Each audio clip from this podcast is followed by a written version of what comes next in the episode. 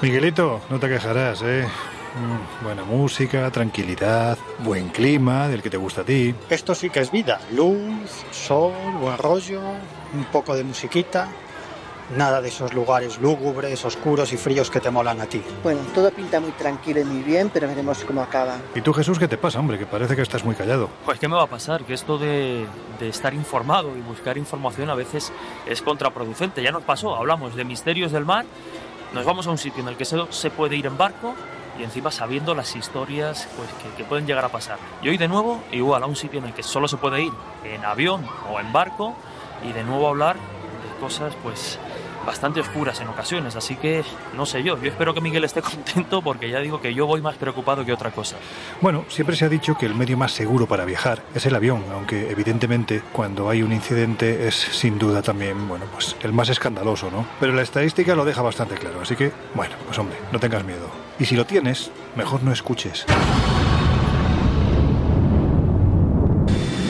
Look at him. He's coming. Get off, get off, get off. Hace 40 años en esta pista se producía el mayor accidente aéreo de la historia. Ni las dos tripulaciones de los aviones ni la torre de control pudieron confirmar a tiempo que uno de los aviones había comenzado la maniobra de despegue cuando el otro aún estaba en pista. El resultado, 583 víctimas, que Manuel, piloto, recuerda así. solamente eh, ataúdes alineados, una gran pila de ataúdes en uno de los laterales. Y Juan Manuel, bombero, que participó en las labores de rescate. Mm, hay cosas que no se olvidan. Yo tuve, no sé, la, la desgracia del primer cuerpo que yo saqué fue una niña desde que yo tenía en ese 5 o 6 años. Yo fui llorando con la niña. A raíz de este siniestro cambiaron los protocolos de comunicación de los aeropuertos de todo el mundo. Duro, duro se me antoja el programa de hoy. Hoy vamos a hablar de los misterios que hay detrás de algunas desgracias aéreas. Vamos a hablar también de fantasmas en aviones, de aviones fantasma, incluso de compañías aéreas fantasma. Así que, cuando quieras, empezamos. Pues venga, comenzamos. En los años 60, astrofísicos como Joseph Allen Hynek, asesor de Steven Spielberg en encuentros en la tercera fase, o el francés Jacques Vallée, fundaron un colectivo secreto para investigar las anomalías que se producían en los cielos del planeta. La conclusión a la que llegaron es que la ciencia, en muchos casos, no podía explicar lo que estaba sucediendo. Aquel colectivo fue conocido como el Colegio Invisible.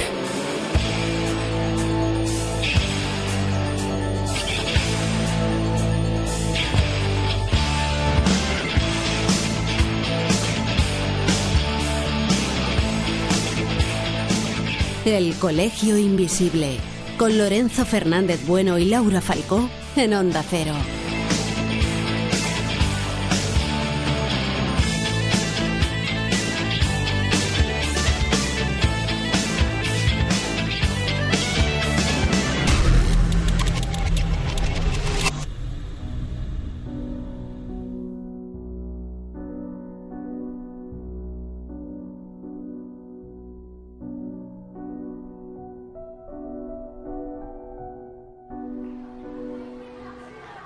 Aquel 27 de marzo del año 1977, 583 familias quedarían destrozadas para siempre.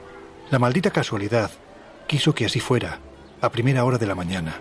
Y es que ese día se produjo un encadenamiento de fatídicos acontecimientos y la tragedia, como si de una nueva maldición se tratase, finalmente se desencadenó.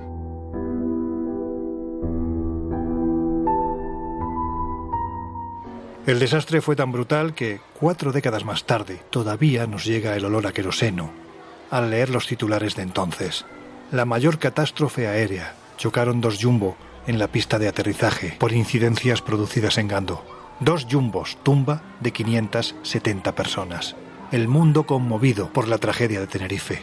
El aeropuerto tinerfeño de los Rodeos, muy cerca de la capital, Santa Cruz, fue el triste protagonista de la que hasta hoy y que siga siendo así, ha sido la mayor catástrofe aérea de la historia de la aviación.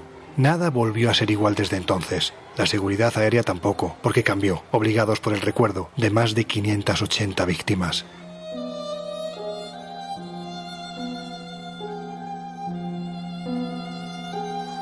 también cambió la vida de quienes sufrieron directa o indirectamente esta catástrofe, que alguien tiempo atrás calificó como el Titanic del aire. Y como las grandes tragedias, parece estar rodeada de tantos misterios que hoy os vamos a hablar de ello. De este asunto, pero también de otros misterios asociados a otros aviones, a compañías aéreas, a misterios del aire. Pero vamos a los rodeos y a lo que ocurrió aquella mañana. Pues como bien señalas, una serie de, de, fatídicos accidentes y contratiempos decidieron conspirar de una extraña manera aquel 27 de marzo de hace más de 40 años.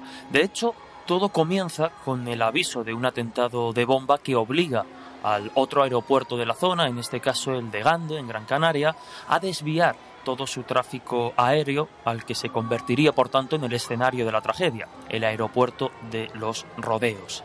Entre los aviones que son desviados se encuentran los protagonistas de esta tragedia, dos Boeing 747 pertenecientes cada uno de ellos a la compañía holandesa KLM y otro a Pan Am 1736. Eran las 12 y 20 del mediodía cuando se recibe la amenaza de bomba, pero para nada fue el único problema. Por ejemplo, la escasez de personal aquel día, en el que solo había dos controladores aéreos en la torre de control, fue una de las eh, de, de, los factores condicionantes. También, pues que las comunicaciones eran un auténtico caos y, bueno, pues se podría decir que en definitiva las instalaciones no eran las más adecuadas no estaban preparadas de la mejor forma para afrontar un desvío como el que aquel día pues tuvieron que afrontar en los rodeos. Tras confirmarse que la amenaza de bomba iba en serio, tras una explosión en el aeropuerto de Gando y por tanto desviar el tráfico aéreo eh, definitivamente, el primer vuelo en aterrizar en los rodeos es el Boeing de la compañía KLM exactamente a las 13 horas 38 minutos. Un poquito más tarde, a las 2 y cuarto de, del mediodía, aterriza el vuelo de la compañía Pan Am. Y apenas media hora después, pues llega una buena noticia dentro de tanto caos, una buena noticia para los nervios y los ánimos, sobre todo de los pilotos y los pasajeros. Eran las 3 menos 20, las 14 horas 40 minutos, cuando Gando reabre su pista y los aviones pueden prepararse para emprender el vuelo y retomar, en cierto modo, sus rutinas.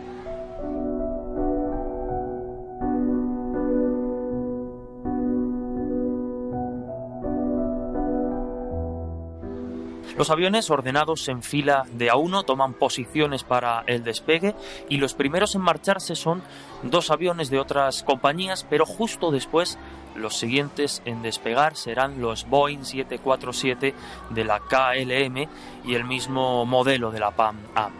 Son casi las 5 de la tarde y bueno, pues de las espléndidas condiciones meteorológicas de la mañana apenas quedaba nada, ya que se había levantado una niebla espesa que, de repente pues cubre los, los, rodeos y reduce la visibilidad de, de, forma drástica. Si a eso añadimos que además las luces de pista pues no funcionaban, tenemos todo lo, lo necesario, todo el caldo de cultivo para, para, una tragedia. Y es que, bueno, pues por las características de la zona, esta niebla que, que dificultó la vista, ahora veremos hasta qué punto, pues es bastante frecuente en la zona, en esta zona de, de Tenerife. 17 horas 6 minutos 12 segundos, el comandante del Jumbo de la KLM aceleraba ya entre esa niebla que hemos comentado con 248 pasajeros a bordo, 55.500 litros de combustible y desde la torre le, le dijeron que, que, de acuerdo, que, que sí, que todo estaba listo para despegar, pero que esperase, que le llamarían. En la cabina de, del avión de KLM lo que reciben es un chirrido debido a una interferencia. Una interferencia provocada precisamente porque en ese instante también se estaban comunicando con la torre de control desde el avión, desde el otro avión de Pan Am y por tanto pues no escuchan la respuesta concreta. Los pilotos del Pan Am, justo en el otro extremo de la pista, siguen buscando esa tercera salida por la que le habían dicho que saliese, pero no la encuentra porque ya se la había saltado. Probablemente no la vieran, pues debido a la niebla, o si la vieron quizá no, pues no consideraron oportuno salir por esa salida porque era un giro muy difícil el que había que, que hacer.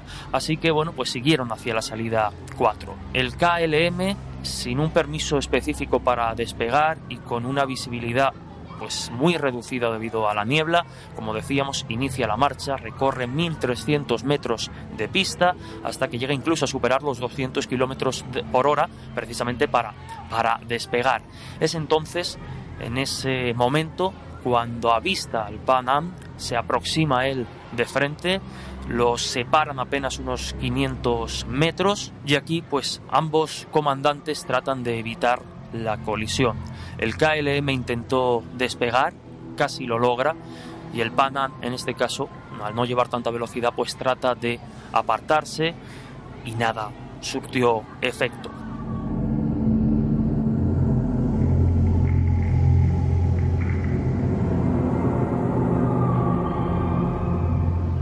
Las comunicaciones se interrumpen de, de, repente, son como decíamos las 17 horas 6 minutos 50 segundos y se acaba de producir el impacto.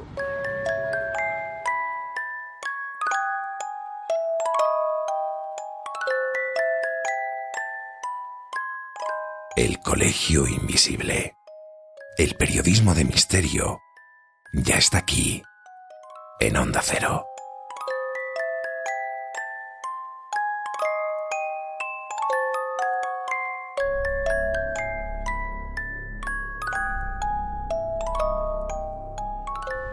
Tiempo atrás, en una de las muchas entrevistas que realicé a gente que profundizó en este accidente, incluso en conversaciones con testigos que ayudaron a los heridos después de, del terrible suceso, hubo un detalle que me conmovió extraordinariamente. La niebla, para que os hagáis una idea, estaba mezclada con el queroseno, un combustible que se encontraba ardiendo, y fue tan brutal que hasta bastantes minutos después de la tragedia, los miembros del cuerpo de bomberos no se dieron cuenta de que había dos aviones implicados, estos fueron unos minutos preciosos, pero también fatales para muchos pasajeros que, imaginad, perdidos, malheridos, intentaban salir de aquel infierno en el que se había convertido la pista.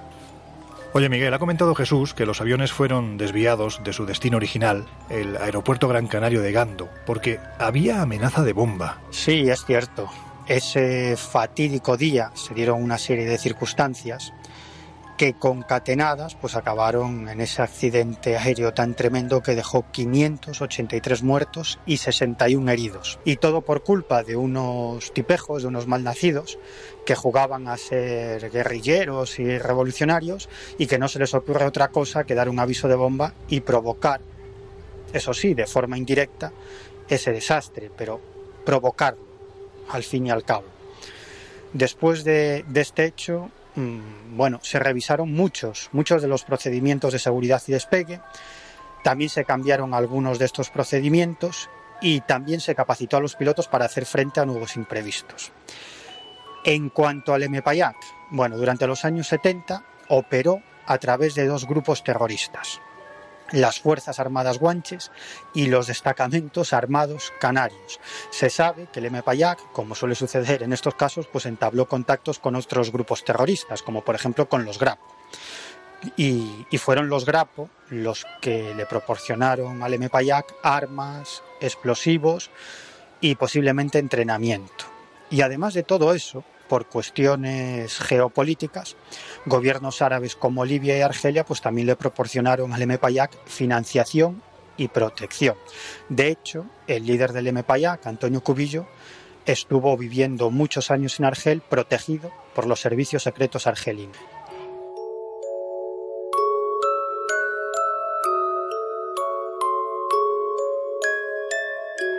Y es a finales de los 70 en el año 1978 cuando Antonio Cubillo sufre un intento de asesinato por parte de dos sicarios contratados por los servicios secretos españoles.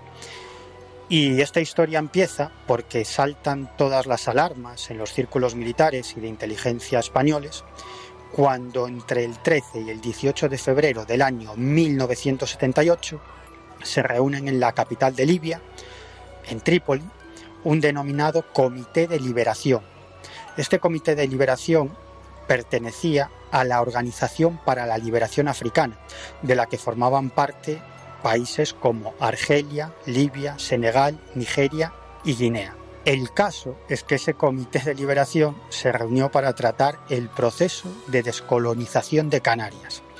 Es decir, que la finalidad era conseguir que Canarias se convirtiese en un país independiente y que luego entrara a formar parte de la Organización para la Liberación Africana.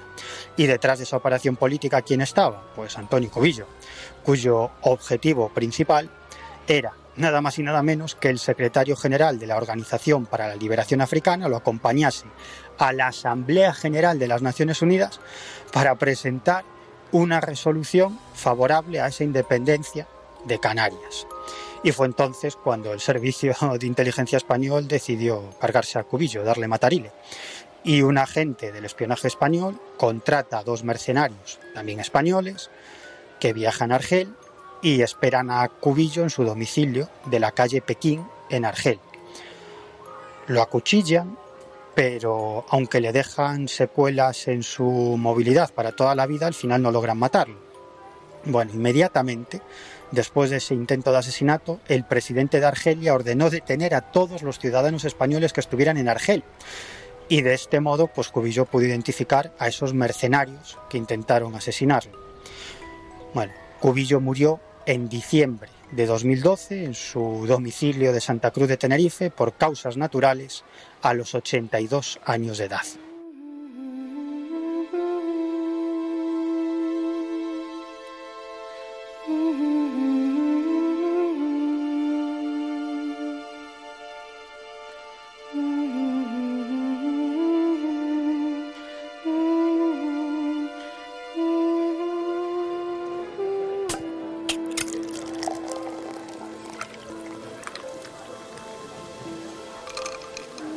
Hay que ver, oye, qué gusto se está aquí, ¿eh? Además, estos árboles dan un fresco tremendo y, y, son preciosos. Pues mira, estos son dragos, es el árbol sagrado de aquí, de los antiguos canarios. ¿Ah, sí? Bueno, pues es salirnos un momento del tema, pero ya que estamos aquí, protegidos por la sombra de estos árboles centenarios, ¿y eso por qué? Pues yo creo que para contártelo lo mejor que puedo hacer es poneros un mensaje que ha enviado un gran amigo nuestro del Colegio Invisible, que es Nando Hernández, que como bien sabes es un tío genial, que lleva años aquí además protegiendo el patrimonio intangible de las tradiciones de lo que es el pueblo guanche. Si te parece, vamos a escucharle. La importancia del drago en la cultura guanche tiene mucho que ver con el, el fondo de su, de sus creencias. En el ámbito medicinal tiene una importancia vital porque su sangre eh, era utilizada en varias afecciones eh, para, curaciones varias y después también para ciertos rituales que tenían que ver con la sanación. De hecho, hoy en día aún queda tragos sagrados, se les llama así, donde hay muchos eh, curanderos que van a realizar sus ofrendas para este tipo de curaciones. Y después, básico y muy importante dentro del ámbito de la creencia espiritual, digamos que el drago simboliza el reflejo de los tres estados del mundo espiritual guanche. En este caso, las copas que son identificadas, el mundo donde viven las deidades, el tronco que sería eh, nuestra sociedad, nuestra cultura, y las raíces que es el mundo donde habitan los espíritus los antepasados. Por eso la importancia del drago en la cultura guanche es eh, mucha, porque tiene un reflejo eh, bastante visible, o sea, mm, digamos que eh, es un lugar material donde se pueden ir a hacer ofrendas con el trasfondo de esas tres etapas, de esos tres estados de la espiritualidad del mundo guanche.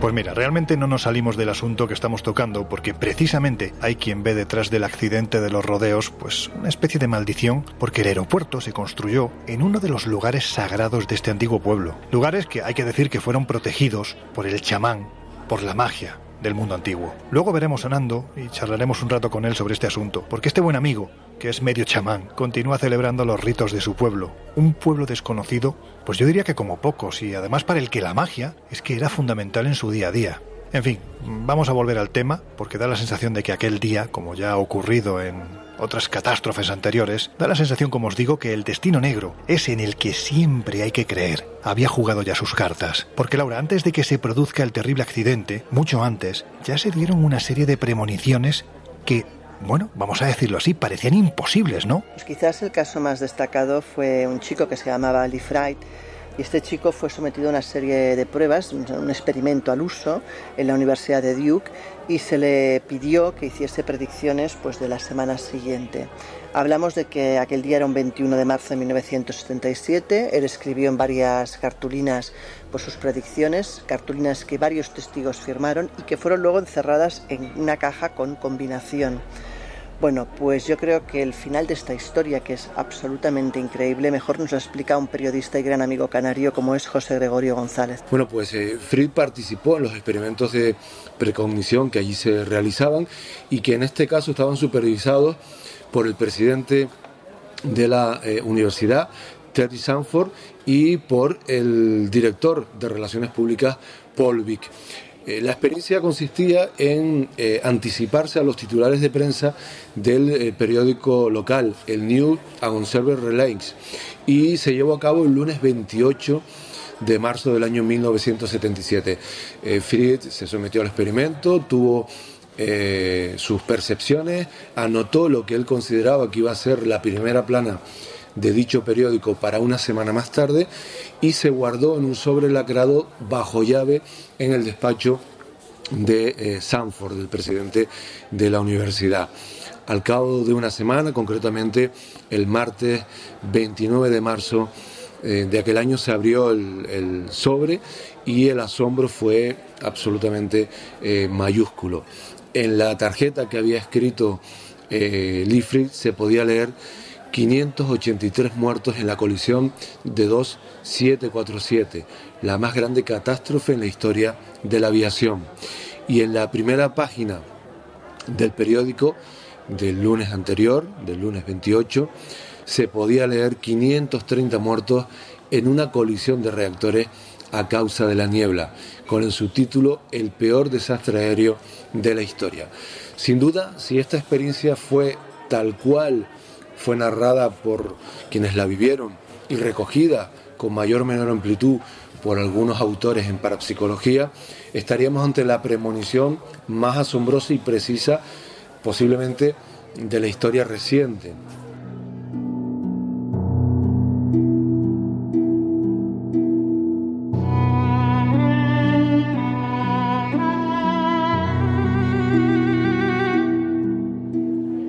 Decir que este testimonio, sin dudar un ápice de su veracidad, es que parece imposible. Pero hay que decir que como una forma de, pues vamos a decirlo así, entre comillas, demostrar que ese día ya estaba marcado en el calendario más fatídico de la historia, hay que decir que no fue el único. Efectivamente, otro testimonio escalofriante es uno de los supervivientes, hablamos de Norman Williams. Este hombre ya estaba dentro del avión eh, cuando al ir a sentarse empezó a tener una sensación muy extraña, una sensación de malestar y empezó a gritar auténticamente con un ataque, un ataque de pánico. El caso es que siguiendo los protocolos que manda la aviación, la tripulación no tuvo otra que desalojarlo del avión. Bueno, la cuestión es que este hombre realmente, según cuentan, pareció enloquecer justo antes de que despegara el avión por un motivo desconocido. Pero yo creo que quien mejor nos va a explicar también cuáles fueron los motivos y qué ocurrió exactamente es nuevamente José Gregorio. Él iba en el avión de la Panam, eh, en el 747, donde se dieron los únicos supervivientes de aquel eh, accidente. Y es un personaje especialmente significativo porque junto al presentador de televisión norteamericano George Otis terminó contando su historia y la de otros en el libro Terror en Tenerife. Allí cuenta lo que vivió, allí cuenta, este, este hombre era un hombre de fe y eso es importante tenerlo en cuenta, era un hombre también de negocios que viajaba por placer y que sin embargo en los días anteriores comenzó también a tener sensaciones extrañas con respecto al viaje. A pesar de ello, se subió finalmente eh, a ese avión. ¿no? Él recuerda, por ejemplo, cómo en los días anteriores eh, y justo antes también de salir del avión, eh, mm, sentía la necesidad de, rezar y cómo junto a su madre en su casa de Palos Verdes, en California, pues se puso a rezar y se despidió de ella eh, con lágrimas en las mejillas, como si fuese eh, algo determinante en lo que iba a ser a partir de ese momento eh, su vida. Él viajaba en ese avión junto a un buen amigo, Ted Jones, y cuenta cómo en el momento en el que están en la pista de los rodeos, esperando la orden para poder despegar después de horas de larga espera por el colapso que estaba sufriendo el aeropuerto de los rodeos, de pronto, en un momento determinado, eh, pues eh, se vio comentando con su amigo Ted una escena que estaban contemplando y era a, los pasajeros estirando las piernas, caminando dentro del avión para intentar eh, desintumecer los músculos. Y en ese momento, esa escena que ambos estaban contemplando le recordó a Williams una película que había visto eh, poco antes, una película que en Estados Unidos eh, fue eh, lanzada por televisión con el título El barco de los tontos, cuyo argumento giraba en torno a un gran crucero en el que viajaban muchas personas que no sabían que estaban muertas y cuyo destino, el destino de ese crucero, era la eternidad.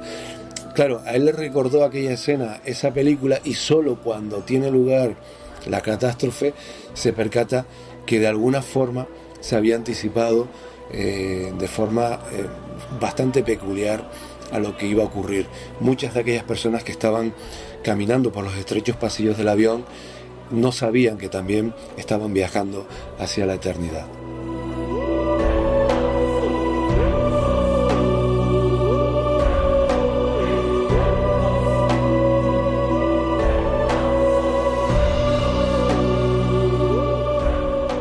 Pues aquí no quedó la cosa. Ahora mientras nosotros nos refrescamos bajo este árbol sagrado, os dejamos unos minutos con los compañeros de los servicios informativos de Onda Cero. Después os hablaremos de fantasmas asociados a grandes catástrofes que todavía hoy, en pleno siglo XXI, este siglo globalizado, tecnológico, en el que parece que el futuro ya es pasado, bueno, pues hay que decir que en pleno siglo XXI los testigos aseguran que se manifiestan, también hablan de aviones que no existen y de otros que desaparecieron sin dejar rastro.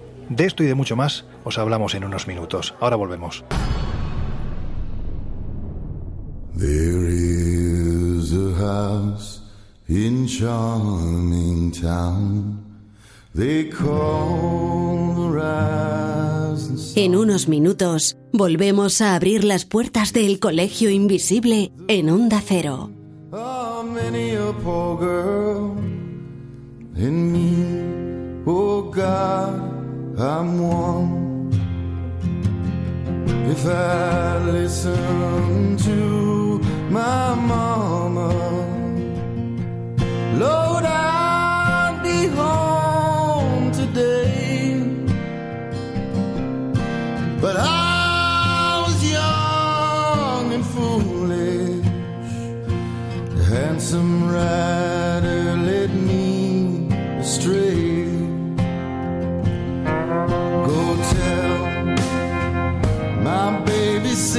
sister.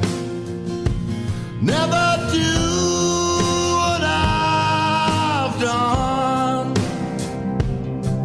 to shun the house in charming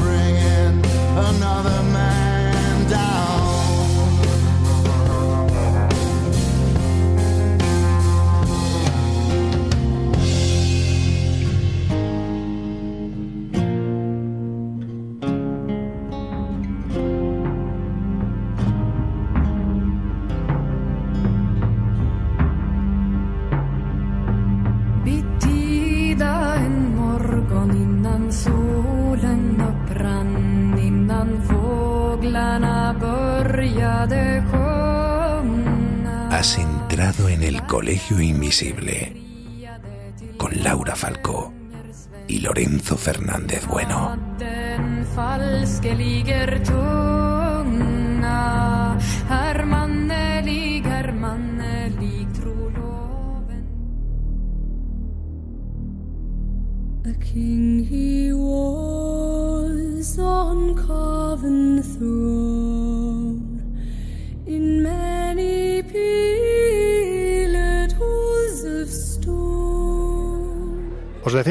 Atrás que aquí en Tenerife tenemos a un querido amigo. En realidad, bueno, pues tenemos muchos queridos amigos y amigas, pero este, este en concreto es muy especial. Porque Nando lleva años preservando, podemos decirlo así, los rasgos identitarios de una cultura que, de otro modo, seguramente se habrían perdido. Os hablo de las creencias, de las tradiciones, de las costumbres, de todo eso que nos gusta en el Colegio Invisible, por supuesto también del misterio, porque el pueblo guanche revestía, al igual que hacían los egipcios con sus tumbas, sus lugares sagrados con una especie de maldiciones que, según sus creencias, continúan hasta el día de hoy. En fin, que lo mejor es que hablemos con él, que ya nos está esperando en un sitio muy especial. Ahora os contamos más. Laura, ¿nos vamos a verlo? Por supuesto, vamos para allá.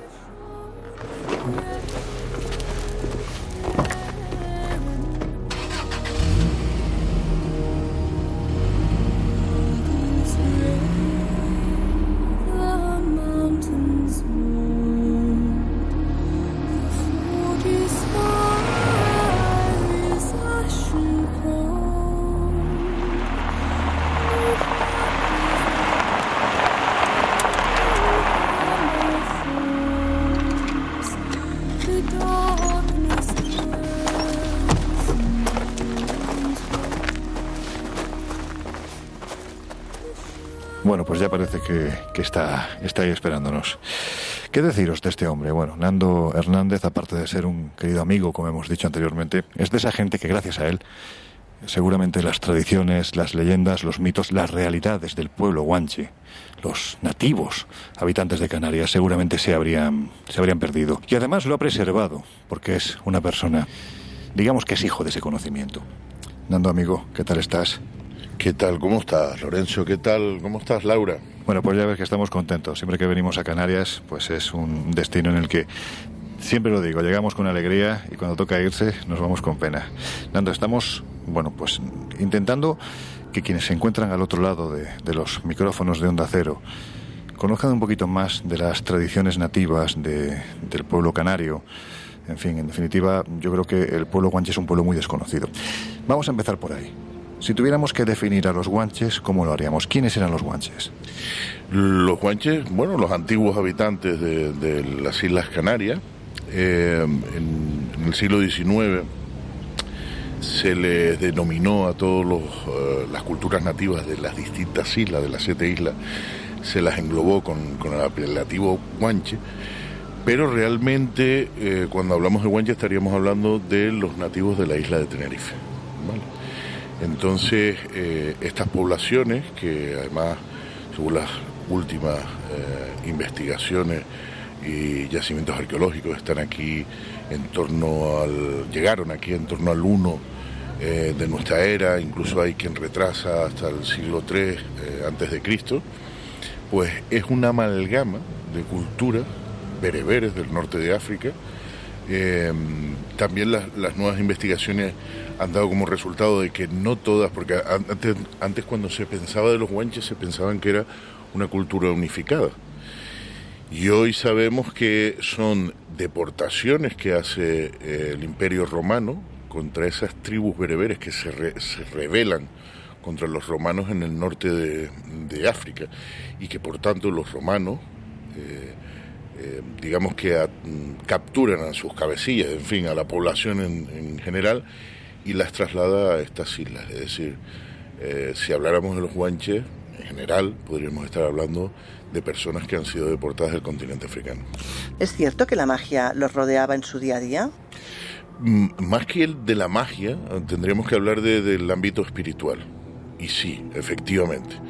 Los guanches, digamos que vivían en una... mm, eh, su sociedad estaba en torno a esa espiritualidad, es decir, todo lo que tenía que ver desde la fabricación de una vasija, eh, la fabricación de las pieles para las vestimentas, todo, todo, todo tenía una finalidad espiritual. Es decir, em, no había nada en ningún contexto de la cultura, tanto material como espiritual, podríamos decir, que no estuviera impregnado por esa magia de la que tú hablas. Nando, estamos ahora mismo en, en un entorno sagrado, en un lugar, bueno, pues donde antiguamente los miembros de la cultura guanche realizaban todo tipo de ritos, incluso ritos de sanación. Es lo que se conoce como una huácara. ¿Qué es exactamente este concepto? ¿Qué define?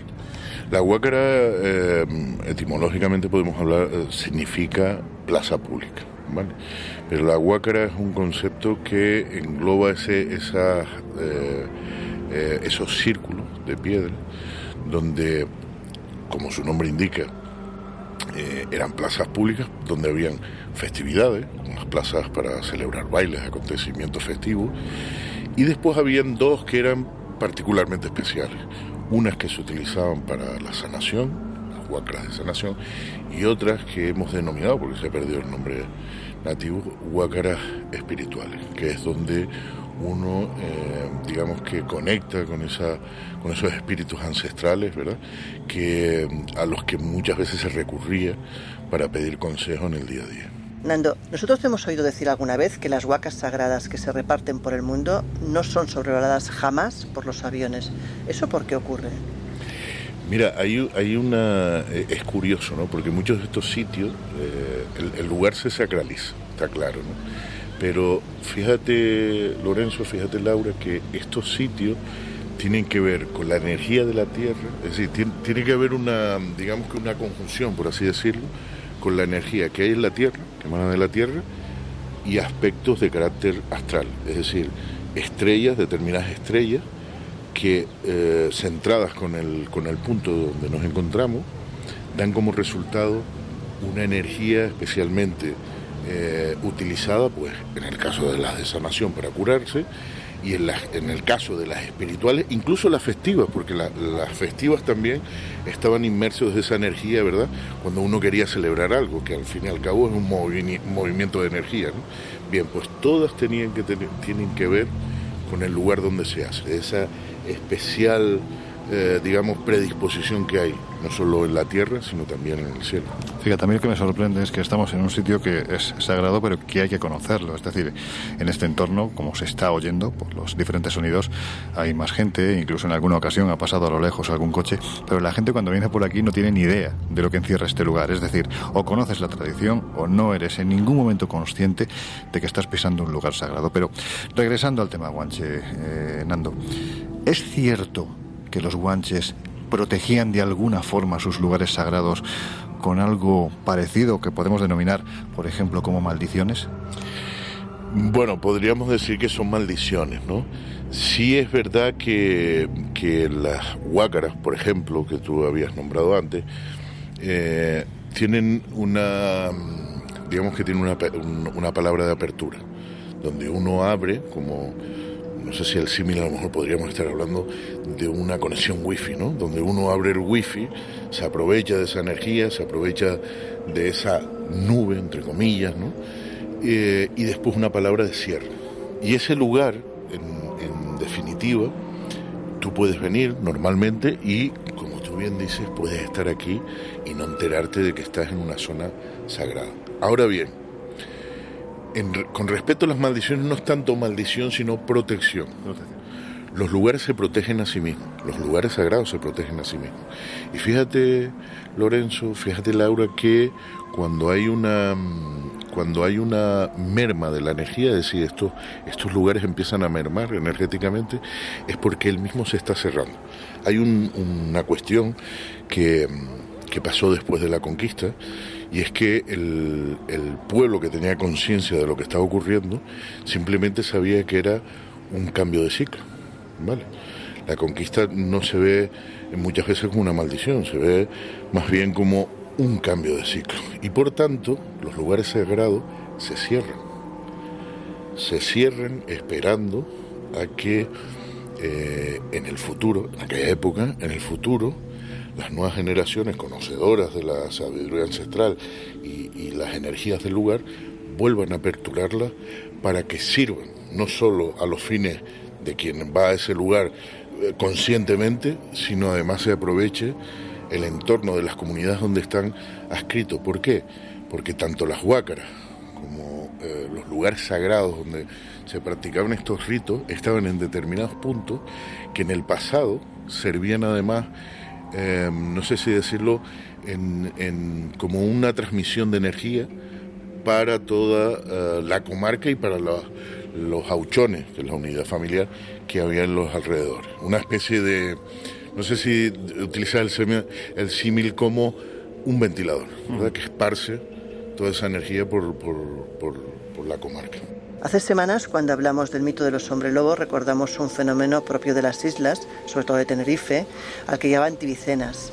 ¿Serían estos perros gigantes de aspecto feroz parte de, la- de esa maldición que se supone que protege los sitios sagrados? Efectivamente, son la protección de esos lugares. Mira, los tibicenas, eh, cuando se hace, se hace sí, lo- los testigos hablan de ella, los testigos actuales, ¿no? Eh, siempre hablan de esos perros lanudos con los ojos inyectados en, sangre y con esos colmillos desmesurados, pero que no interactúan con, el, observador. Simplemente pasan como una, eh, como si fuera un holograma, ¿verdad? Que parece que va perdiendo nitidez, además con el paso de los días. Y, efectivamente es así. Los tibicenas son recreaciones mentales de las sacerdotisas guanches, que se llamaban mahuadas. ¿vale? Estas mujeres eran las encargadas de crear proyecciones mentales con esta forma para ahuyentar a las personas, eh, digamos que de miradas indiscretas, estos lugares sagrados, porque eh, recordemos que en el pasado muchos de estos sitios estaban custodiados no solo por, eh, por estas mujeres sagradas, también eh, estaban custodiadas por los famosos guerreros de Asantemir, es decir, los, los guerreros que eh, de alguna manera velaban por el equilibrio espiritual de estos sitios, defendiéndolos de- de miradas o de incursiones no deseadas. Claro, yo me imagino que quienes nos están escuchando se estarán preguntando qué tiene que ver eh, este repaso que estamos haciendo a la cultura, a las tradiciones, a la leyenda, a los ritos del pueblo guanche. Me imagino eso, ¿no? Que se están preguntando por qué, qué tiene que ver con el tema que estamos tocando, que no deja de ser, bueno, pues misterios de la aviación. Pero claro, ahora es cuando mm, cogemos ese eslabón que une toda esta cadena, que une lo que venimos hablando con el asunto de los aviones. Porque, Nando, es cierto que en el aeropuerto de los rodeos, donde actualmente se ubica, hubo una huácara sagrada? Efectivamente, había una gran zona sagrada en los rodeos, en lo que hoy es el aeropuerto de- de- del norte de la isla de Tenerife. Si bien estos lugares eh, actúan con una especial predisposición a hacer el bien, ¿verdad? Pero es que en aquella época arrancar un lugar sagrado de esa manera, ¿verdad? Sepultándolo bajo una pista de un aeropuerto y, y, en fin, no pidiéndose, eh, hay una palabra nativa que es eh, sigirak, que es el respeto, ¿vale? No solo el respeto que, que una persona debe tener con, con otra persona, sino también un respeto que tú tienes que tener con el entorno, ¿vale? Porque hay un compromiso, nosotros evidentemente somos hijos de, hijos de la tierra y por tanto eh, debemos tener un respeto con ella. ¿no? Y en los lugares sagrados, además, cuando tú lo sacralizas, porque el lugar tiene una pre- predisposición especial, pero es que tú después a través del rito lo sacralizas, ¿verdad? Y sacralizar un lugar, nuestros oyentes habrán eh, escuchado, leído infinidad de veces que es un acto eh, de poder, ¿vale? Estás empoderando un sitio para aprovecharte de las energías sutiles que, que este mismo proyecto. ¿Qué pasa cuando tú, sin respeto, arrancas con ese lugar donde incluso hay espíritus ancestrales? Pues que se crea, en este caso sí, una especie de maldición que es la que parece que está eh, constantemente sobre, no sé si decir sobrevolando sería la palabra correcta, pero sí que sigue eh, de alguna manera latiendo en lo que es el aeropuerto del norte. Desde tu punto de vista completamente subjetivo, como no puede ser de otra forma, al profanar el lugar, ¿era de esperar que ocurriese alguna desgracia? Nunca, vamos a ver, no- no- yo no me atrevería a decir, ¿vale? Que el accidente o los accidentes que han ocurrido en el aeropuerto, en la cabecera del aeropuerto del norte, hayan sido producto eh, de esa, mm, digamos que de esa falta de sensibilidad y respeto en arrancar las huellas del pasado. Pero evidentemente, más que evidentemente, no debemos recordar que estos sitios se alimentan no, sea- no solo de- del cariño, del amor, sino que hay una palabra que tú conoces muy bien, eh, Lorenzo, eh, y Laura se va a enterar ahora, que es el avesán, ¿vale? Lo oscuro. Etimológicamente significa lo oscuro. Y dentro de ese oscuro están esas formas eh, energéticas, sin conciencia, que se pueden eh, de alguna manera anclar a ese lugar y convertirlo en algo malo, que es lo que posiblemente pasara en el aeropuerto del norte y que posiblemente ¿vale?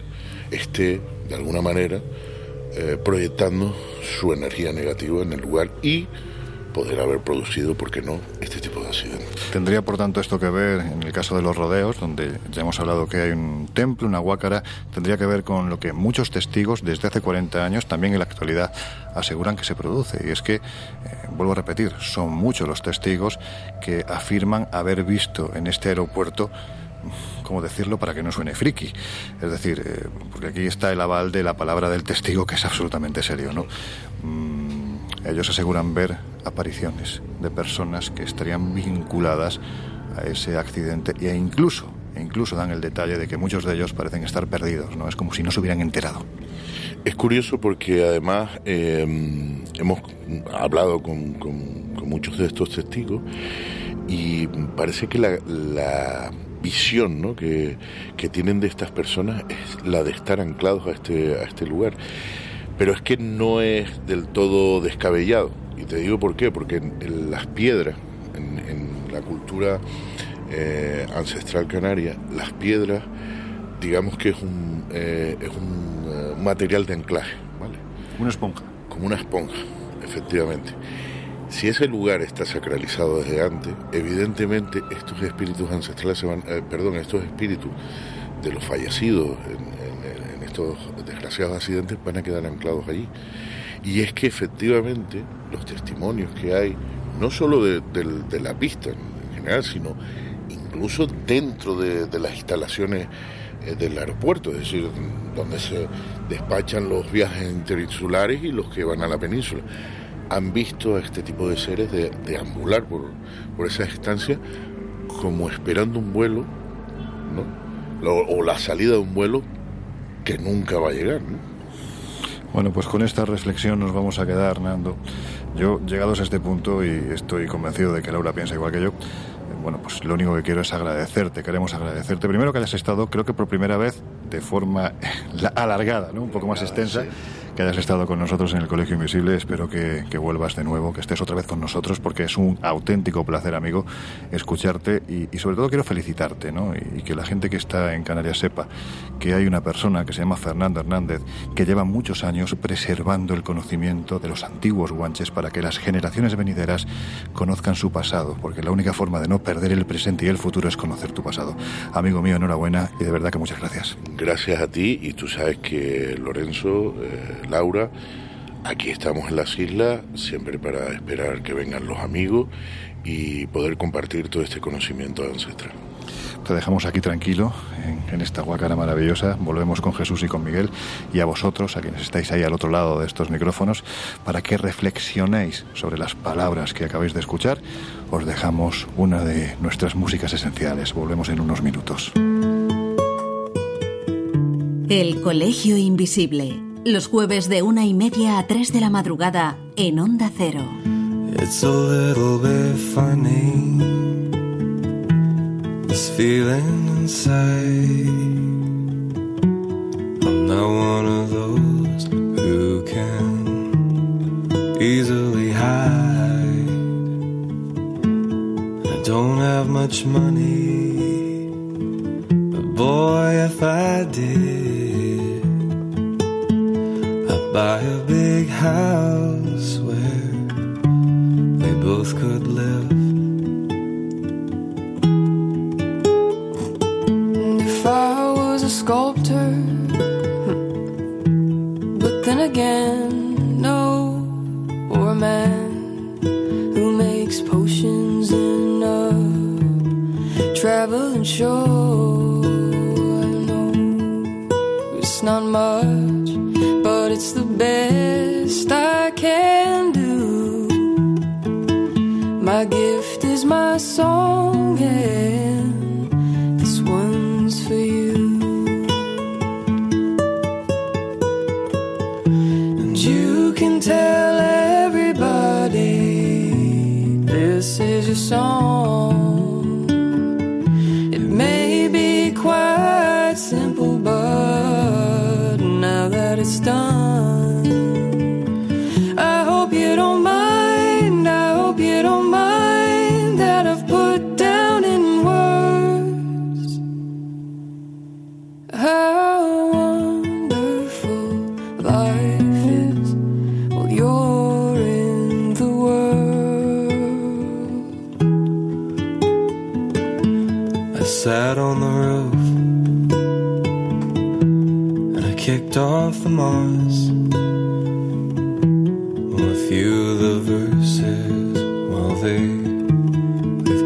Quite cross.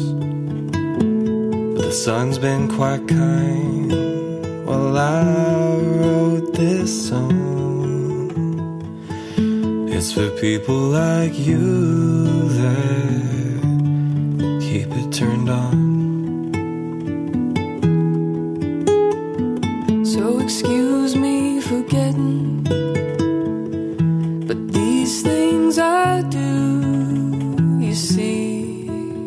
Forgotten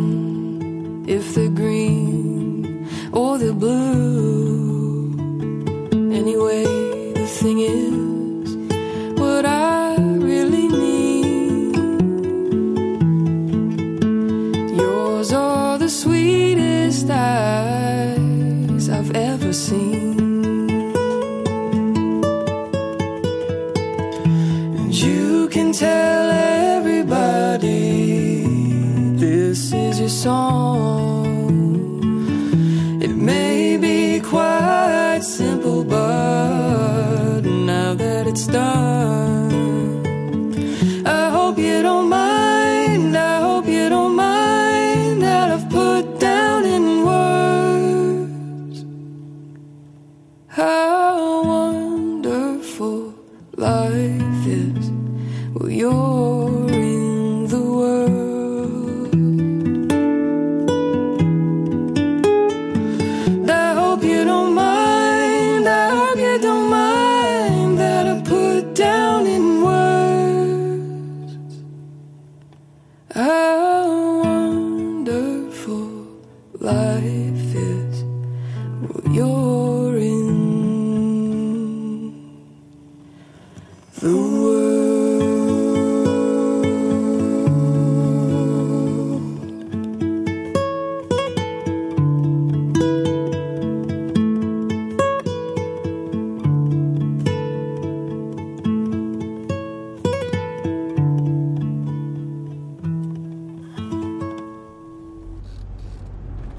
Se ha dicho es que las cosas que cuenta este hombre, bueno, pues son para flipar, ¿no? Pero en fin, que a mí lo que me alucina es que los testigos hablen de gente vestida con tocados nativos, junto a otros que parecen deambular por la pista sin rumbo, como si estuvieran perdidos. Son los fantasmas de, de- de los rodeos que parecen haber quedado, según los testigos, anclados a un momento determinado y parecen estar reviviendo constantemente, como la propia presencia de los tibicenas, como si fueran una especie de holograma en un bucle eterno. Eso sí, del mismo modo que hay fenómenos asociados a tragedias, también en una vuelta de tuerca más parece que hay tragedias, como decirlo, fantasmas. Pues mira, por ponerte un ejemplo, en 1997 hubo varios testigos al este de Estados Unidos que afirmaron que habían visto un accidente de un monomotor. El caso es que pues llamaron a emergencias, llegó la Guardia Costera, buscó por todas las aguas del Connecticut, pero no pudieron encontrar nada, ni restos humanos, ni restos de- del monomotor, ni nada en absoluto. De hecho, incluso llamaron a aeropuertos cercanos, ninguno había reportado que un avión desapare- había- hubiese desaparecido, ni tampoco tenían constancia de que un avión de esas características hubiera despegado de sus aeropuertos. Entonces, las historias donde hay testigos que afirman escuchar mensajes de auxilio, de emergencia, otras donde la torre de control, de, mm, bien sea militar o bien sea de comercial, recibe mensajes de auxilio o oye mensajes de auxilio y piensa que realmente hay un vuelo pues en situación crítica está plagado de historias de estas. Sin embargo, todas tienen en común una cosa, y es que jamás se llegan a encontrar ningún tipo de restos ni constancia de un accidente real.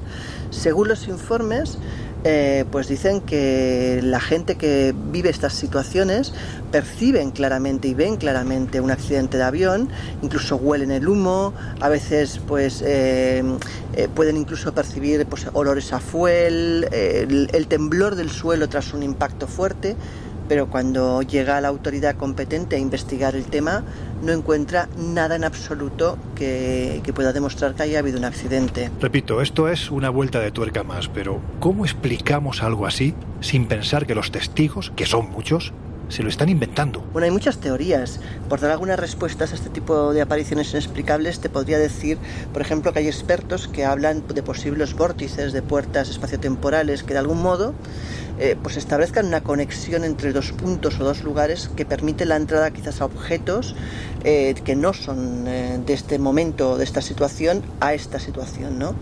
Otros, otras teorías, por ejemplo, pues hablan de lo que son las energías residuales, de que quizás eso sí que ocurrió, pero ocurrió mucho tiempo atrás y por alguna razón, pues es como que esa tragedia se va reviviendo cada X tiempo y que la gente que está en ese sitio, los testimonios que están en ese lugar, pues son capaces de percibirla por algún motivo que bien bien no conocemos.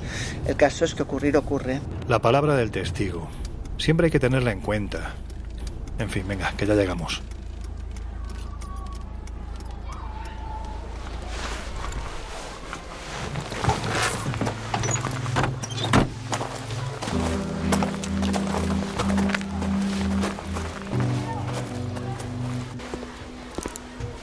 Ah, ya estáis de vuelta.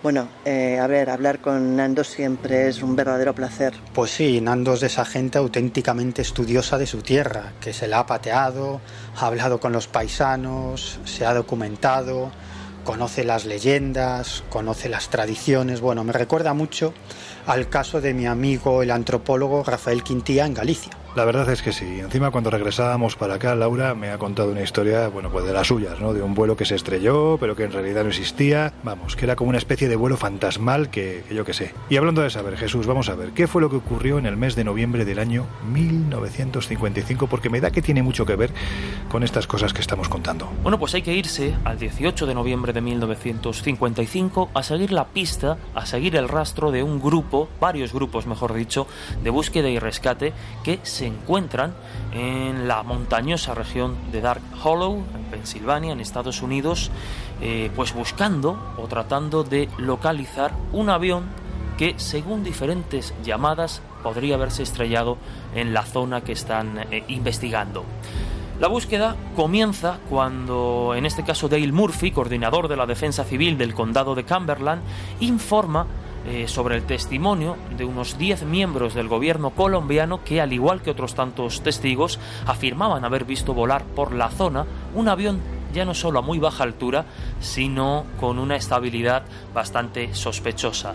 Como decíamos, no fueron los únicos, otros habían visto la silueta de ese mismo avión, o por lo menos de un avión, y quizás más importante, la explosión y el sonido de, de sus restos. Lo llamativo de esta historia es que lo que se relataba no coincidía a priori con ningún vuelo perdido o desaparecido, algo pues que alguna eh, empresa pudiese echar en falta, en fin, parece que el avión descrito por los testigos no existía, no correspondía a, a nadie, a ninguna empresa o a nada en concreto. Aún así, algunos aviones salen a investigar, a ayudar desde el aire a los equipos de tierra y se les ordena eh, vigilar e investigar una zona muy concreta, un barranco, dado que afirmaban haber visto cómo se lanzaban dos bengalas desde esa zona. Al final, pues participaron en la búsqueda más de 300 personas a pie, entre civiles, bomberos, policías y también con la patrulla aérea civil de los Estados Unidos. Total, para nada, ya que ningún avión apareció ni se le esperaba, desde luego. Pero es que nada de nada hasta dos días después, hasta el 20 de noviembre de 1955. 1955, ya que de nuevo, a eso de la una y media de la madrugada, se ven o hay testigos que afirman haber visto cómo se lanzan dos bengalas y de nuevo otra vez los equipos van a buscarlos, ni rastro del dichoso avión fantasma y es así como se populariza en cierto modo pues la leyenda urbana, dicen algunos, de este, de este avión fantasma y es uno de los primeros casos registrados, pero lógicamente hay más. Apenas un año después, en 1956, tres mujeres afirman haber visto la estela de, de humo procedente de un avión en pleno vuelo en la región de Obando, en Montana. Al igual que, el caso que hemos comentado, informan a las autoridades con pelos y señales, ya que habían visto incluso a gente saltando del propio avión, es decir, ellas estaban actuando responsablemente, han visto algo eh, que seguramente acabe en accidente con, con heridos y puede que con fallecidos, e informan. Se monta de nuevo una batida por la zona y, como en otros casos, nada de nada, y eso que dos días después, en este caso un chavalín más joven, vio algo de nuevo en la zona. Una explosión y por tanto llamas. ¿Qué es lo curioso de este testimonio? Pues que al parecer la zona y la hora coincidían con el relato de esas tres primeros testigos que, que ya lo habían comentado.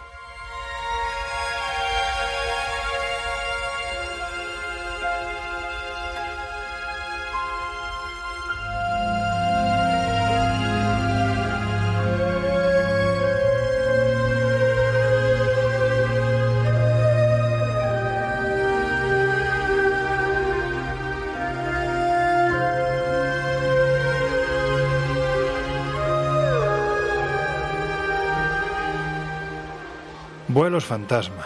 La verdad es que parece increíble que un avión se ha visto por decenas de testigos, bueno, pues cómo se precipita desde las alturas y que cuando los equipos de rescate llegan al lugar, pues es increíble, ¿no? Que no haya nada. Bueno, en cierto modo es lo que ocurrió el 8 de marzo del año 2014 con el vuelo MH370, si recordáis, de Malaysia Airlines. Se buscó durante semanas, pero al final nada de nada hasta el día de hoy. Estos son los vuelos fantasmas, pero ¿qué me contáis de los fantasmas asociados a los vuelos. Estamos de vuelta de tuerca en vuelta de tuerca. Bueno, el caso más conocido es el del vuelo 401 de la Easter Airlines, que volaba entre Nueva York y Miami, que se estrelló en los Everglades de Florida en la noche del 29 de diciembre de 1972. Como consecuencia de este accidente murieron 103 personas y al final solo sobrevivieron 75. La cuestión es que algún tiempo después de este accidente, comienzan a producirse una serie de apariciones fantasmales en los aviones de la flota de esta compañía, de la Easter Airlines. Se llegó a decir incluso que algunas piezas que quedaron intactas de ese accidente aéreo luego se reutilizaran en otros aviones, en aviones donde precisamente se producían esas apariciones espectrales. Pero luego todo esto quedó descartado como parte de la leyenda urbana que se creó alrededor de este caso. Pero sí es verdad que fueron varias las apariciones fantasmales, que incluso algunos miembros de las tripulaciones de los aviones de esta compañía identificaron como Don Repo, el ingeniero del vuelo 401, y el comandante de este vuelo, Bob Love. Por ejemplo, en una ocasión, mientras dos pilotos de la compañía estaban en la cabina haciendo unas comprobaciones rutinarias antes del vuelo, aparece un tipo con su uniforme de piloto que les dice que deben tener cuidado porque durante el vuelo podrían encontrarse con una tormenta. Bueno, estos dos, estos dos pilotos lo pierden de vista durante un segundo y en un visto y no visto este hombre desaparece delante de sus narices. Eso que la puerta de la cabina estaba cerrada, así que el intruso no tenía por dónde entrar ni tampoco por dónde salir. Otro caso, también muy conocido, es el de una azafata que en pleno vuelo recibe la llamada de una pasajera que muy asustada le dice que hay un tipo muy raro a su lado, un tipo vestido de piloto y en un estado como ausente, casi catatónico. Bueno, yo creo que esta mujer debió pensar si este es el piloto quien está a los mandos del avión. El caso es que la azafata y la mujer acuden al sitio y efectivamente, pues las dos mujeres ven a este hombre que de repente delante de sus ojos se desvanece como si se hubiera esfumado. Pero el caso del vuelo 401 no es el único de este tipo. Ha habido otros similares. Por ejemplo, El 25 de mayo del año 1979 tuvo lugar en el aeropuerto de O'Hare el peor desastre aéreo en la historia de los Estados Unidos, cuando un DC-10 se estrelló poco después de despegar, provocando la muerte de 271 pasajeros. Y poco después de este tremendo accidente, comienzan a suceder unos hechos extraños en el aeropuerto, como por ejemplo la aparición de siluetas luminosas y gritos que provenían precisamente de la zona donde había tenido lugar el accidente. Incluso algunos usuarios del aeropuerto dijeron que se habían encontrado en las inmediaciones de ese aeropuerto con unas personas muy raras que olían a gasolina y preguntaban por su equipaje. ¿Fantasmas? ¿Quién sabe? A ver, Laura, que por la cara que estás poniendo me da la sensación de que te estás guardando algo en la recámara. Venga, anda, no te cortes, dispara.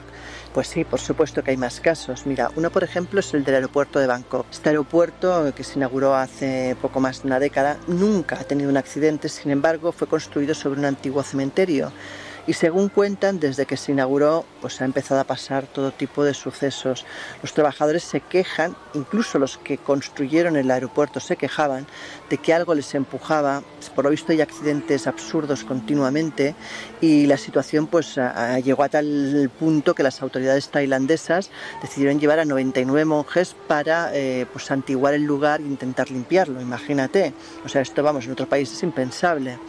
Aún así no sirvió de nada porque ocurrió uno de los incidentes quizás más graves y más comentados, que es que un oficial de seguridad fue poseído por un espíritu y ese espíritu empezó a reclamar que se construyera un altar. Bueno, pues no uno, sino que las autoridades decidieron construir varios altares en el aeropuerto para intentar apaciguar el fenómeno bajó un poco la intensidad, pero continúan ocurriendo cosas. De hecho, dicen que eh, tanto el pasaje como el personal que trabaja ahí a veces ven fantasmas caminando por mitad del aeropuerto, que a veces se oye música que no proviene de ningún lugar, o lo más concreto y lo más específico, que es el fantasma de una mujer que va con un bebé que a veces se aparece en mitad de la pista, pues interrumpiendo a los coches que trabajan por el aeropuerto y provocando pues eh, casi accidentes o que tengan que desviarse bruscamente.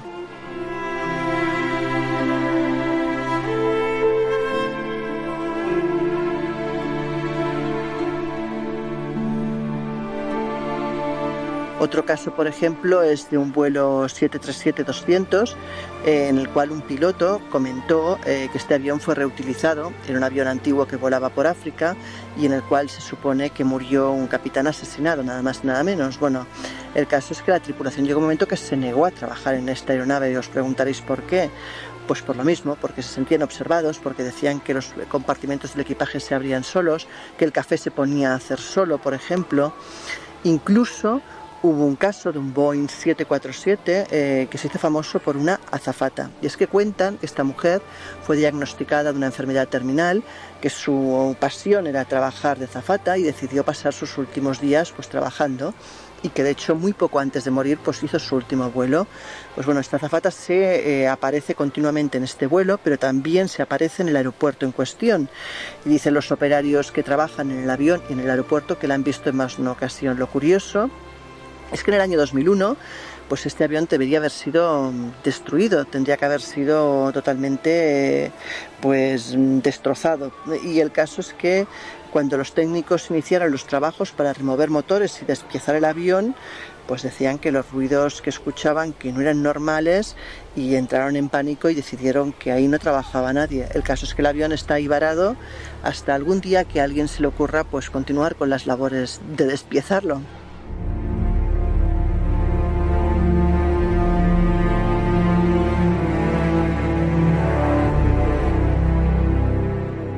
Bueno, pues ya veis que este asunto da mucho de sí. Hace unas semanas os hablábamos de los misterios de los mares y está claro que el aire, al que volveremos no sé si a volar, pero sí desde luego a tratar, porque todavía quedan muchos enigmas pendientes de resolver, pues eso, que tampoco le faltan misterios. Regresamos en unos minutos para afrontar ya el último tramo del cole invisible de hoy.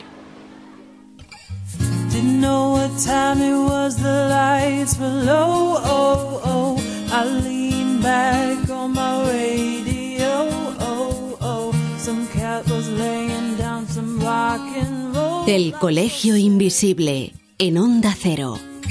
Then the loud sound to fade. Come back like a slow voice on a wave of. There was no DJ that was hazy, cosmic jive. There's a starman waiting in the sky. He'd like to come and meet us, but he thinks he'd blow our minds. There's a starman waiting in the sky. He told us not to blow it, cause he knows it's all worthwhile. He told me, let the children lose it, let the children use it, let all the children boogie.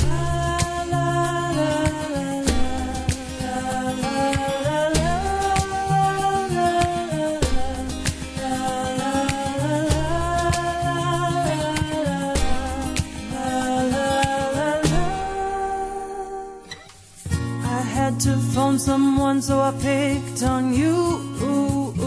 Hey, that's far out, so you heard him too. Switch on the TV, we may pick him up on channel 2. Look out your window, I can see his light. If we can sparkle, he may land tonight. Don't tell your papa, or he'll get us locked up in fright. There's a starman waiting in the sky. He'd like to come and meet us, but he thinks he'll blow our minds. There's a starman not to blow it, cause he thinks it's all worthwhile. He told me, let the children use it, let the children lose it, let all the children boogie. La,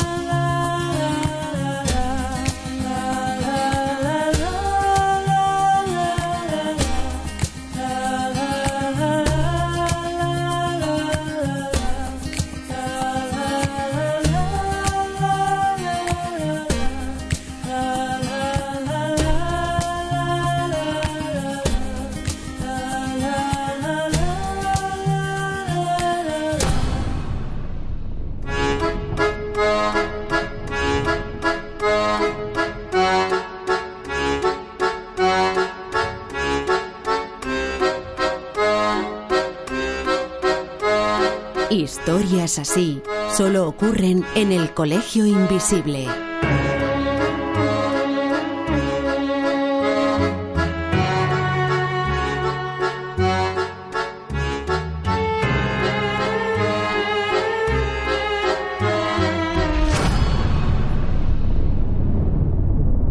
Ain't no sunshine when he's gone. It's not warm. Jesús, antes de terminar, me gustaría que brevemente nos comentaras, bueno, pues otros aspectos del tema que estamos tocando que me parecen verdaderamente singulares. Aerolíneas que no aparecen en ningún registro, al menos público. Es decir, ya que estamos con el concepto fantasma que parece que está sobrevolando todo el programa de hoy, estamos hablando de aerolíneas fantasma. Bueno, pues aquí estaríamos hablando ya no de aviones, sino pues eso, ¿no? De, de aerolíneas o hangares o lugares pues donde se hacen pruebas, donde se hacen experimentos y esta clase de cosas y no se tiene una noción clara de, de que exista. Un ejemplo evidente que nos va a sonar a todos, Área 51, este complejo eh, que tanto ha dado que hablar, situado en el desierto de, de Nevada, no hace falta ni decir que eso, ¿no? que ha estado durante muchos años, muchísimos, y sigue estándolo rodeado de polémicas y de hipótesis alternativas. Pues bien, cuando en el año 2013 se desclasifican una serie de documentos secretos, se supo que, como muchos sospechaban, aquel mítico Área 51 no era un centro de investigación extraterrestres, sino bueno, iba, iba a decir todo lo contrario, pero no tanto, ¿no? Un campo de pruebas y de entrenamientos para la Fuerza Aérea de Estados Unidos, pero no es la única situación. Nos encontramos, por ejemplo, con el aeropuerto internacional McCarran de Las Vegas, en el que, bueno, pues según los expertos en asuntos de inteligencia, consideran que pasa algo parecido a lo que hemos comentado en el Área 51, es decir, que aquí hay algún secreto oculto, ya que desde los años 70 que, que lleva existiendo este aeropuerto, no ha sido confirmado por, por las autoridades, su existencia no ha sido confirmada por las autoridades. Se la conoce, en este caso, como Janet Airlines y los que entienden, como decíamos, los expertos en inteligencia, aseguran que se dedica a transportar empleados gubernamentales, contratistas de diversas instalaciones militares de Nevada, entre ellas esa vinculación con el Área 51.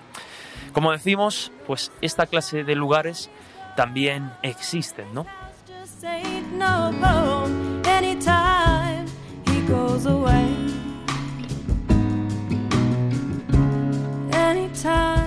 Venga, pues vamos a las conclusiones. Y centrándonos en los ecos, que pueden seguir o no, resonando durante años después de una catástrofe, ¿vosotros pensáis que alrededor de un desastre de estas características, es decir, superlativo, se pueden producir, como hemos comentado, premoniciones en el antes y manifestaciones paranormales en el después? Premoniciones previas a un suceso de este estilo no son únicas, es decir, hay mucha gente y muchos casos tanto de personas afectadas, es decir, personas que tenían que volar en un vuelo, que viajar en un barco, que ir a un sitio y de repente han entrado en pánico sin saber bien bien a qué respondía ese miedo, no han querido hacer ese recorrido, no han querido montar en ese vehículo, pero también hay gente que no tenía nada que ver con ese trayecto, con ese vehículo o con ese suceso y sin embargo incluso a mucha distancia ha previsto, ha soñado que algo así iba a ocurrir. Por la misma razón, de la misma forma, cuando en un sitio ha ocurrido algo muy grave, es verdad que parece quedar, pues lo que decíamos, ¿no? esa especie de ecos,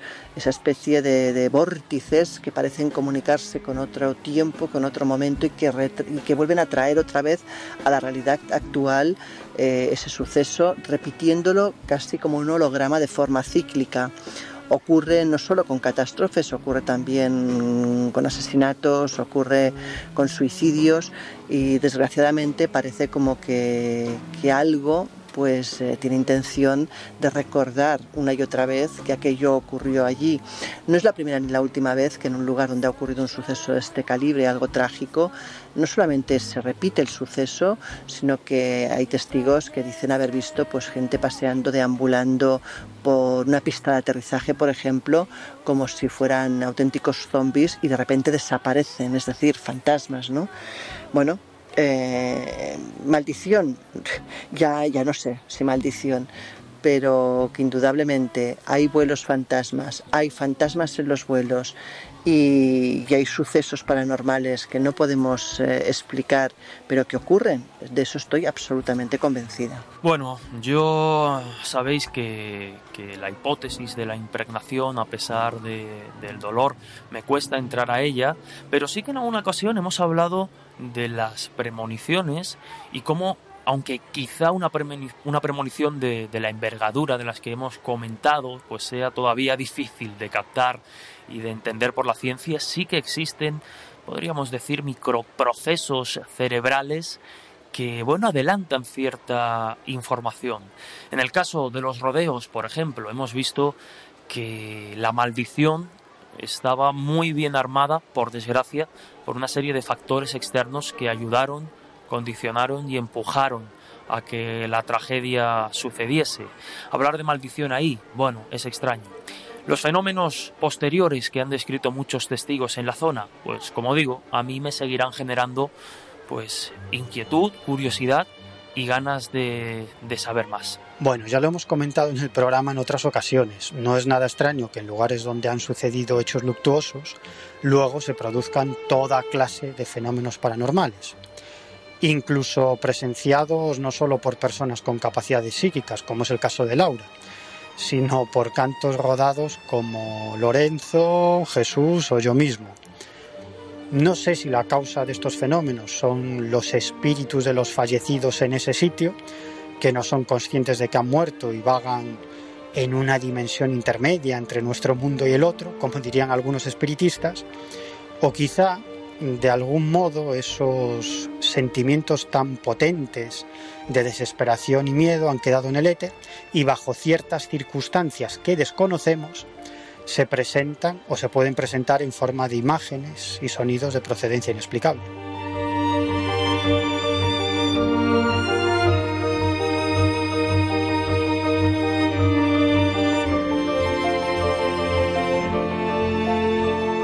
Bueno, pues antes de cerrar las puertas del Colegio Invisible de hoy, ya sabéis que en estos próximos siete días nos podéis encontrar en el kiosco con la revista Año Cero Enigma. Son 116 páginas llenas de misterio, de aventura, de viajes, de fenómenos paranormales, en definitiva de todo aquello que tocamos cada semana en el Colegio Invisible. Y si queréis, sabéis que también nos podéis encontrar en nuestras plataformas digitales, espaciomisterio.com y viajesprisma.com, donde, por cierto, estamos ya colgando la información relativa al viaje que vamos a hacer, viaje de fin de semana, el fin de semana de Halloween, con lo cual va a haber muchas sorpresas. En ese viaje os acompañaremos tanto el gran Giuseppe Guijarro, un habitual del Colegio Invisible, como yo mismo, al Castillo del Buen Amor, que dicen que es uno de los más encantados de cuantos tenemos en la península y prácticamente en toda España.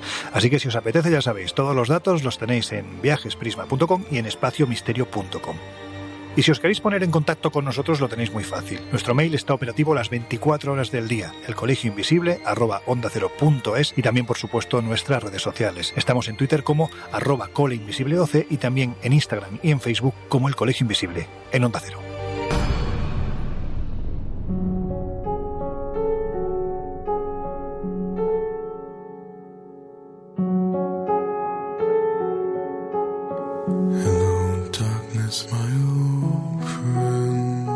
Es fácil encontrar sucesos extraños, da igual del tipo que sean, premoniciones, fantasmas, maldiciones, advertencias. Cuando hablamos de catástrofes, como hemos dicho antes, tan superlativas como la que hoy hemos tratado en el Coro Invisible. Como una forma, dicho sea de paso, de homenajear a quienes, aquel maldito día, protagonizaron la catástrofe aérea más importante de la historia. Repetimos, a partir de aquel momento ya nada volvió a ser igual. Tampoco la seguridad de los aeropuertos, que quizás hasta ese momento, bueno, pues era demasiado laxa.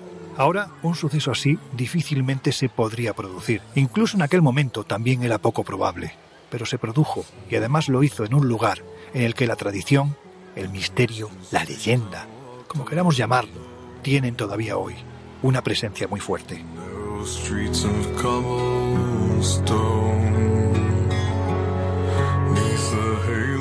Nunca he creído en la gente que defiende alegremente que existen energías negativas o positivas. La energía es simplemente eso, energía, y quizás la percepción que tenemos de la misma va en consonancia a nuestra propia energía. Por eso nos puede llegar a repeler o incluso nos puede acoger. Y lugares que han sido sacralizados desde el tiempo de los antiguos son lugares en los que la energía parece vibrar con fuerza. No sé si es una paranoia, pero creo firmemente en que ese hombre o esa mujer de poder, en el pasado, no situaban sus templos al azar, porque tuvieran mejores vistas o porque el lugar estuviera más o menos protegido. El hombre de poder era capaz de captar la fuerza de esas energías. Y no solo eso, además era capaz de dominarla. Una facultad que nosotros, capaces de hacer volar toneladas de cables, aluminio y pasajeros, hemos olvidado. En fin, que es importante atender a las piedras con las que tropezamos, para que tropiezos tan brutales no se vuelvan a producir.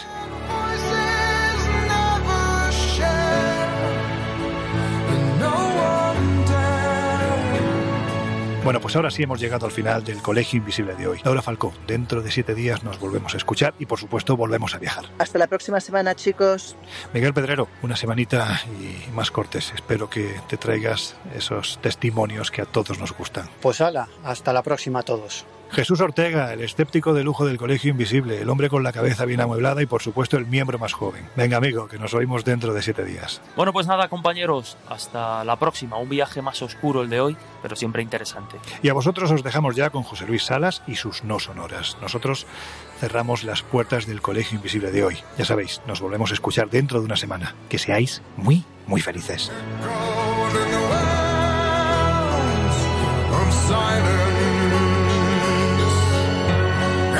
El Colegio Invisible.